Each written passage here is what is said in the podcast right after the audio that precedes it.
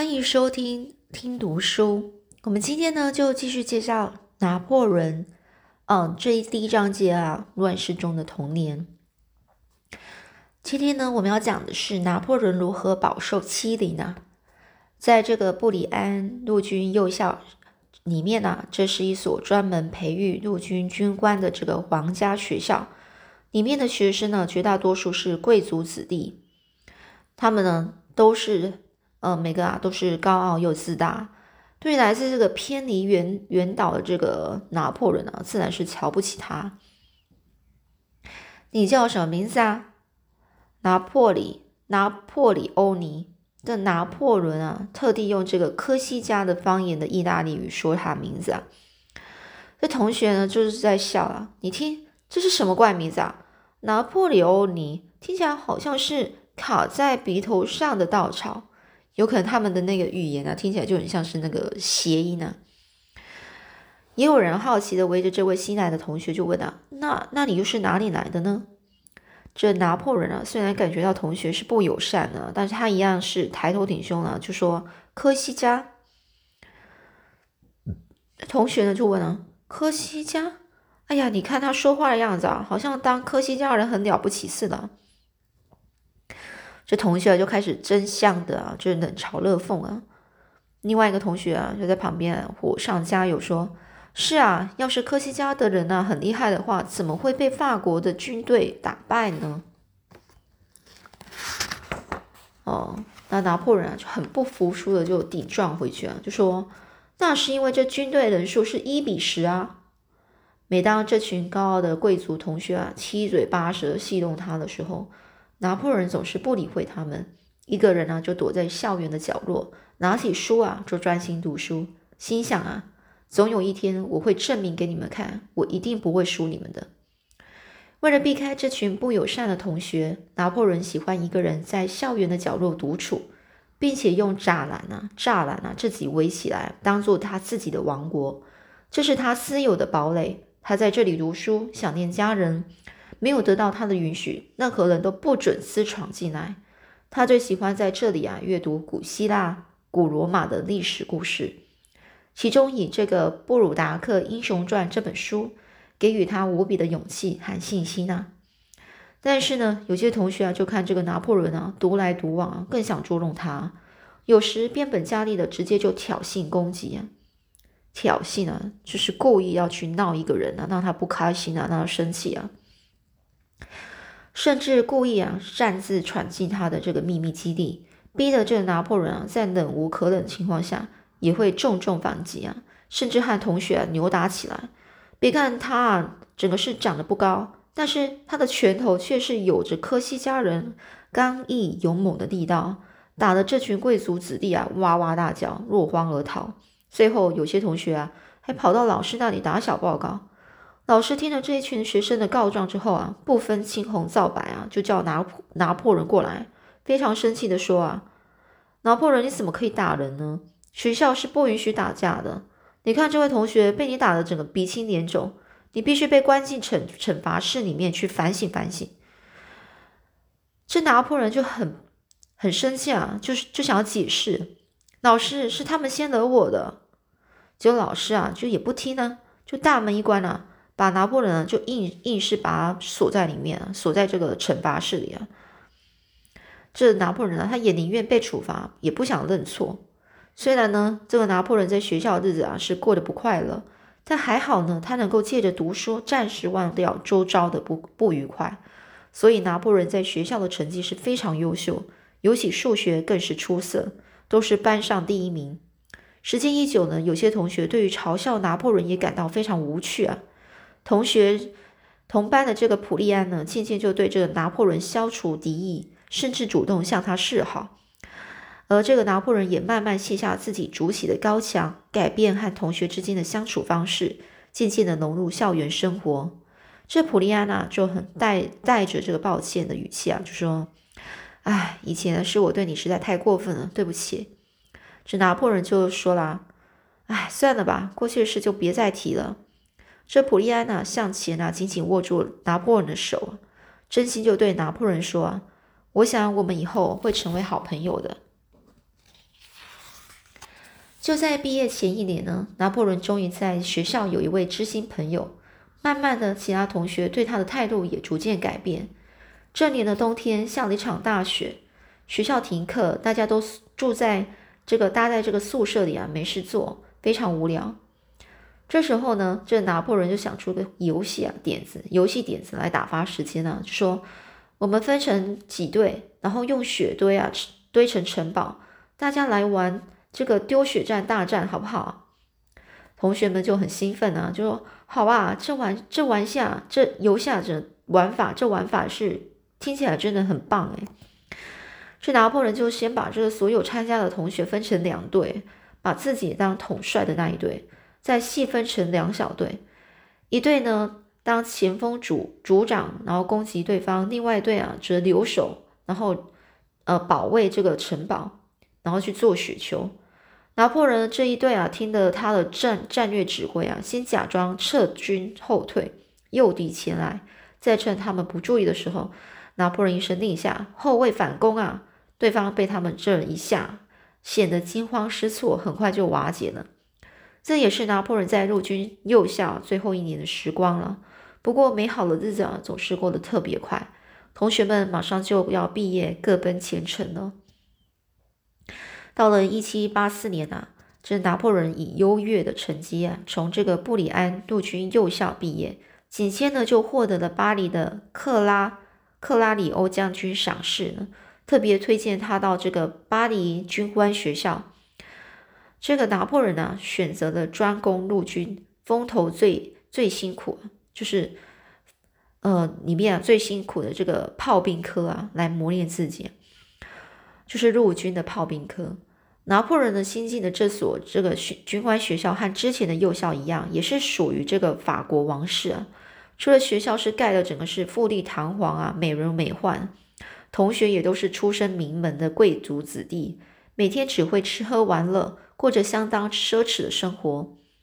来自偏远小岛又经济拮据的这个拿破仑呢，对学校这种风气啊显得格格不入，自然也打不进周遭同学的生活圈。渐渐的，又和以前在幼校一样，读来就是又跟以前一样啦。在幼校的时间是一样，是整个是独来独往，没有知心的朋友。这时间一久呢，免不了同学又在背后开始议论纷纷啊。大家就说了，那个叫做拿破仑的矮家伙到底怎么回事啊？每天就躲在学校看书，都不出来玩。那另外人就说，哎，看他也是一个土包子，一个哪懂得什么乐子啊？乐子就是享乐啊！对于同学们在这个背后嘲笑和学校整个奢侈的这个奢这个糜烂的这个作风啊，拿破仑再也忍耐不住了。因为在他的认知里啊，这军人呐必须是刻苦耐劳，接受严格的军事训练，怎么能够过着这种这种呃纸醉金迷的生活，就奢靡的生活啊？这拿破仑就决决定呢，就写一封信要告诉校长啊。不行啊，我一定要向学校反映嘛，所以他就写了一封信啊，给校长，请他做一份做做一番改革。校长看了这拿破仑的信之后啊，他就觉得说这个拿破仑啊真的是与众不同啊。虽然对拿破仑的建议表示肯定，但是要学校做到拿破仑所说的这整顿风气，唉，谈何容易啊！不但吃力不讨好，也会得罪许多高官还有贵族啊。就在这时候呢，家里呢传来父亲因为胃癌过世的噩耗消息啊，让拿破仑啊整个是悲痛万分。想到今后母亲要一个人苦撑着养育八个孩子的重担，不禁悲从中来。拿破仑因为身上也没有多余的钱可以回家，而且在那个时代也没有什么电话、电脑那种高科技通讯，所以他只能写一封信安慰母亲。他就写了：“妈妈，我知道您现在心里一定难过，相当难过。不过，请别太过悲伤。从今以后，我会更加用功努力，省吃俭用。相信不久后，我就能够帮您分担家计了。”于是呢，拿破仑呢是比以前更加努力用功读书，每天是埋首在书堆里，不但能够拿让这个拿破仑暂时忘了负丧之痛，而且。也是维持目前生活必须十分节俭的好办法。用功读书，用功读书，拿破仑啊，每天除了上课外，就是躲在房里猛看书。经过一段时间的努力，拿破仑表现出来的成绩是十分亮眼。再加上之前呢看不惯学校的奢靡的风气，提出批评，学校老师、校长总觉得这位学生啊不太容易应付啊，不如就让他早一点毕业算了。于是呢，这拿破仑啊只用一年的时间就提早通过学校的毕业考试，不但是首位毕业于巴黎军官学校的科西嘉人，也成为最年轻的皇家炮兵少尉军官，正式被派到法国南部巴兰斯的。拉哦拉菲尔部队受训。这一年呢，拿破仑才刚满十六岁。十六岁的拿破仑就必须分担照顾一家大小的责任。以微薄的军中的薪饷呢，就薪水啊，整个接济家里的生活，实在是太令人佩服了。那这个是接下来呢，我们要接下接下来讲到说，在这个青年军官的雄心壮志啊。这边有讲到他的格言啊，人生的光荣啊，不在永不失败哦，而在于能够屡败屡起。什么叫屡败屡起呢？就是呢，当我们失败之后，我们要知道要很快的给他站起来啊。所以呢，人生的光荣不再永就不再失败啊，而是如何站起来啊。就你失败之后怎么站起来啊？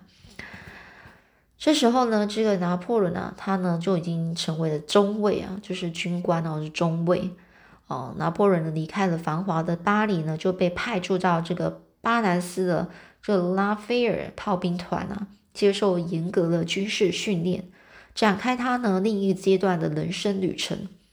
虽然拿破仑呢已经在学校接受过六年的军事教育，但是啊，都也只是纸上谈兵啊。纸上谈兵的意思说，就是在看理论啊，看书学习啊，所以呢，实际的这个模拟作战的步枪使用，还有炮弹的这个设计的训练还是很缺乏。而现在呢，驻扎在这个部队里，就可以加强实际演练这部分了。这一天呢，依照惯例啊，依照惯例是要进行射击操作训练。这教官啊，想实际测出这些少尉军官的实力啊，于是就说了。今天我们要演练这个炮弹射击，有谁愿意出来把我们上一堂课所教的步骤重新实际的操作一次呢？说真的啊，上课的理论大家都懂了，可是如果要实际的演练，恐怕就不是那么容易啊。当教官啊这么一说，大家都是这样，你看我，我看你啊，谁都不敢踏出一步。这时候教官看大家也是面有难色啊，于是呢又再次对大家精神训话。他就说了：“各位，既然选择当炮兵少尉，就不应该害怕操作这个炮弹射击的课课程啊，否则一切都只是空谈嘛。”就在这时候呢，拿破仑啊突然就从这个队伍里面走出来说：“我愿意试看看。”然后呢，以非常迅速熟练的身手呢，毫没有错误的，就是完成的操作过程。让这一旁的教官和同伴，整个赞叹不已。在派驻部部队的这一段时间里，拿破仑除了加强这个炮兵课程的实际演练，在他闲暇之余呢，他也想，他也像这个海绵一样大量阅读，吸收高等的数理科学、炮弹发明史、世界各国的战争历史以及天地天文地理等知识啊，不断的充实自己。这对他往后在军事和政治上的发展有非常大的帮助。就这样了。拿破仑是以短短三个月的时间呢，完成了炮兵教育课程，也顺利的呃晋升炮兵中尉了。所以他从少尉变成中尉，就从少就什么就比较低等的，然后变中间的中啊中尉啊。在高兴的时候，他觉得有必要要回科西嘉一趟，看看已经七年多不见的家人和故乡，于是就向军队请了假。哦，请了长假，然后回科西嘉岛去看他的家人呢。这难得啊，回到久违的故乡啊。拿破仑呢是搭船啊，一到这科西嘉的阿鸠阿加修的港口啊，就迫不及待的雇了一路一辆马车，往这个朝思暮想的家飞奔过去。拿破仑一到家就赶快就是呼唤着母亲呢，妈妈，我回来了。这时候呢，他也看到这简陋的家里啊，不但家徒四壁，连大门也坏的不成样子，心里很难过。听到孩子的叫声，这拿破仑的妈妈呢，是急急忙忙从房里呢跑出来，就说：“拿破仑吗？”这拿破仑就说：“妈妈，是我啊。家里啊，一群大大小小孩子也都跟着出来，这争相的争相着围着这位大哥哥啊，仔细看，大家七嘴八舌抢着问：是二哥吗？二哥回来了。”这拿破仑呢，一一给这个弟弟妹妹啊热情的拥抱。哇，你们都长那么大了，你们是你们是这个卢西安、伊丽莎和路易吗？哎呀，对吧？这除了也从这个呃法国回来的这个哥哥约瑟夫外呢，在家里的六个弟妹里面，其中二妹、三妹还有幺弟啊，是拿破仑在外求学时才出生的。所以呢，今天啊可是第一次见面呢。眼看啊，这家里那么多的孩子。单靠母亲一个人啊支撑呢，想必非常辛苦。这孝顺的拿破仑呢，于是就向妈妈承诺说：“以后家里的生活啊重担就由我来跟你帮你分担吧。”但是啊，这以当时一个薪水不多的中尉军官要负担家里的经济，哎，已经势必也自己也是相当的省吃俭用才行呢。这拿破仑虽然已经是法国军队的一份子了，不过回到家乡看到这个残破的家园。不自觉又开始想起小时候科西嘉被法法军啊蹂躏的情形啊，再加上在法国求学时被同学欺凌嘲笑的深切体认，内心啊又燃起了科西嘉的民族主义的爱国情操，希望有一天能够从这个科西嘉从法国独立出来。这时呢，他想起最受科西嘉人民敬仰的英雄啊，包里将军。而这位老将军呢，虽然是逃到英国啊避难已经二十多年了，但是在科西嘉全岛的人民中啊，这个依然是最伟大的民族救星啊。拿破仑自然也是不例外了。于是呢，就下定决心写了一封信给这包里将军，请他再度回来这个故乡啊，去领导科西嘉的独立建国运动。信里啊就写：“敬爱的包里将军，我是您以前。”呃，科西嘉义勇军同伴卡洛的儿子拿破仑，虽然您不认识我，但是我对您呢为祖国付出的爱国精神呢深深感动与钦佩。现在科西嘉能需要您呢，只要您愿意再度领导我们，我愿意追随您一起为祖国完成独立建国的大业，期盼尽快得到您的回应呢。仰慕您已久的晚辈拿破仑敬上。这拿破仑呢一直期待这包里将军。包包里将军呢，就回应他这个满腔热血的爱国情操，可是没想到事与愿违啊！包里将军在回信中竟然只有短短的几句话，他写着：“你还年轻，你不懂，现在谈独立几乎是不可能的事。”对包里将军这样的回答，拿破仑啊失望极了，他心里啊就不停的这样想，他就想：我不会死心的。总有一天，你一定会改变心意。没过多久，这拿破仑期待的机会终于来了。法国呢，爆发了巴士底监狱事件，这就是著名法国大革命的导火线呢。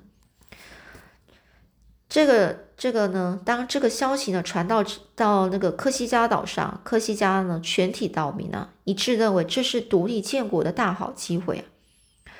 那我们说了，什么是巴士底监狱事件呢？嗯，后来为什么又会引发一场影响欧洲、推翻军国专制政体的这个法国大革命呢？哦，如果想要了解整个事件的来龙去脉，必须要先从当时的社会背景说起。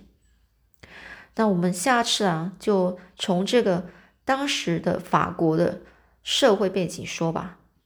那下次我们再继续说喽。